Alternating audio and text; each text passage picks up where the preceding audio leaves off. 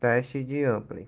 O teste ativo, também denominado de teste da caçadura, é um teste rápido para avaliar a amplitude dos movimentos para a adução e rotação externa para o paciente alcançar o ângulo médio superior da escápula contralateral, passando a mão por trás da cabeça.